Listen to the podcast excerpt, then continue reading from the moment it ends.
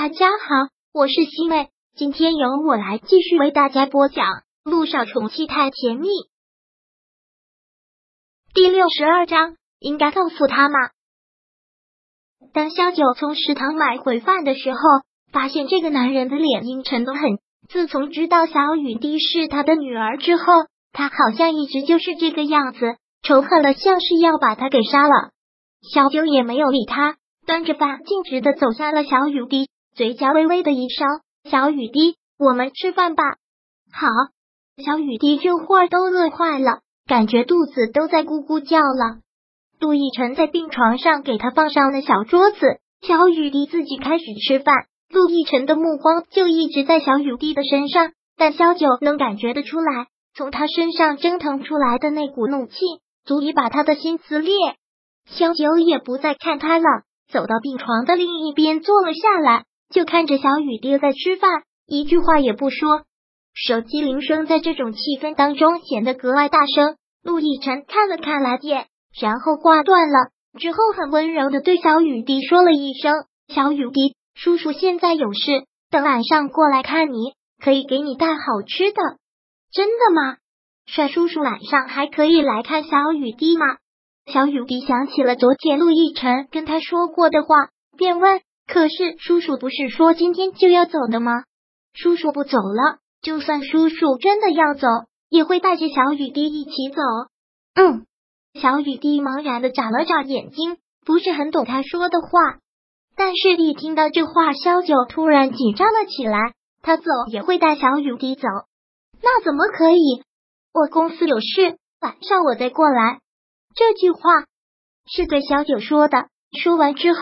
便转身走出了病房，反应过来的萧九也连忙跟着他跑了出去。晚上你不用过来了，晚上我会照顾小雨滴。萧九对着他的背影脱口而了这句话。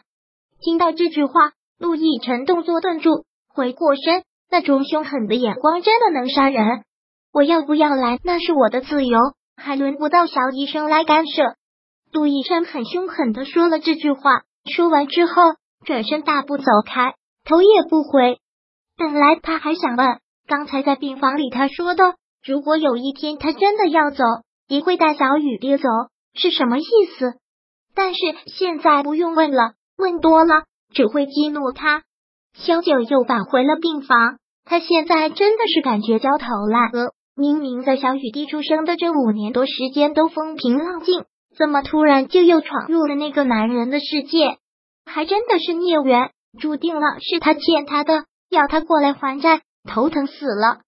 这些话萧九都没有人说，只能是打电话向涟漪寻求帮助。接完他的电话，涟漪便立马赶过来了。这间 VIP 病房很大，小雨滴在桌子上做作业，萧九就拉着涟漪进了隔间，两个人在里面说话，外面的小雨滴不会听到。小九现在真是要抓狂死了。真是捶胸顿足都想不到要怎么办？怎么办？你说我我到底要怎么办啊？小九现在脑子都成了浆糊，他现在真的都不敢面对那个男人，说是也不行，说不是也不行。林一也没有想到事情会发展的这么快，本来转院手续都已经办好了，小雨滴转了院就神不知鬼不觉了，谁知道人散不如天散啊？这就叫天意难违啊！林一说道：“天意难违，你想想，这里离岸是那么远，你就能在这里遇到他，然后又发展到了这一步，不是天意是什么？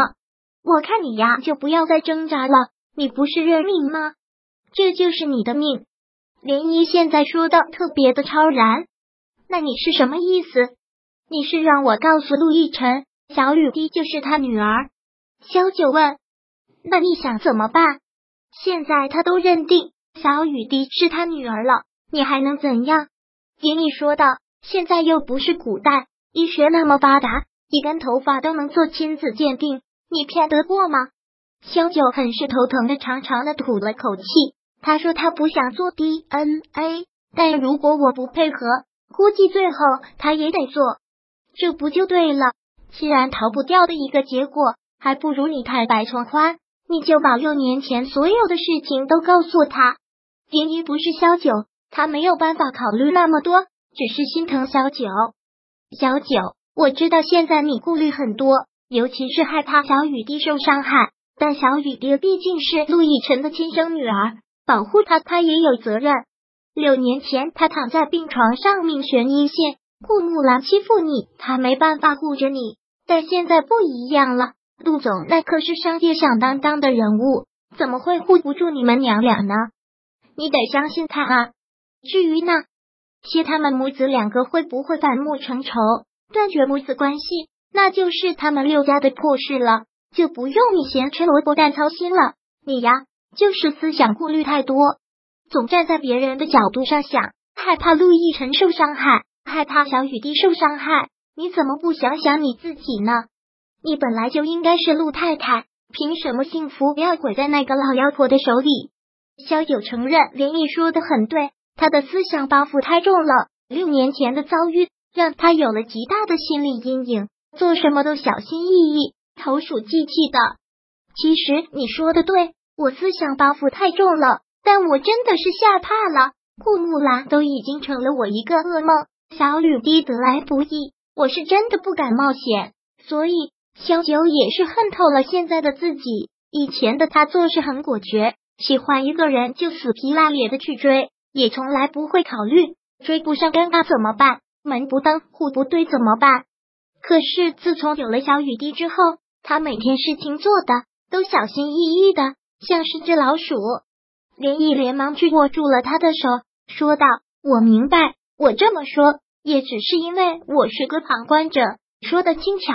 但是我觉得这次你应该告诉陆总，应该告诉他嘛。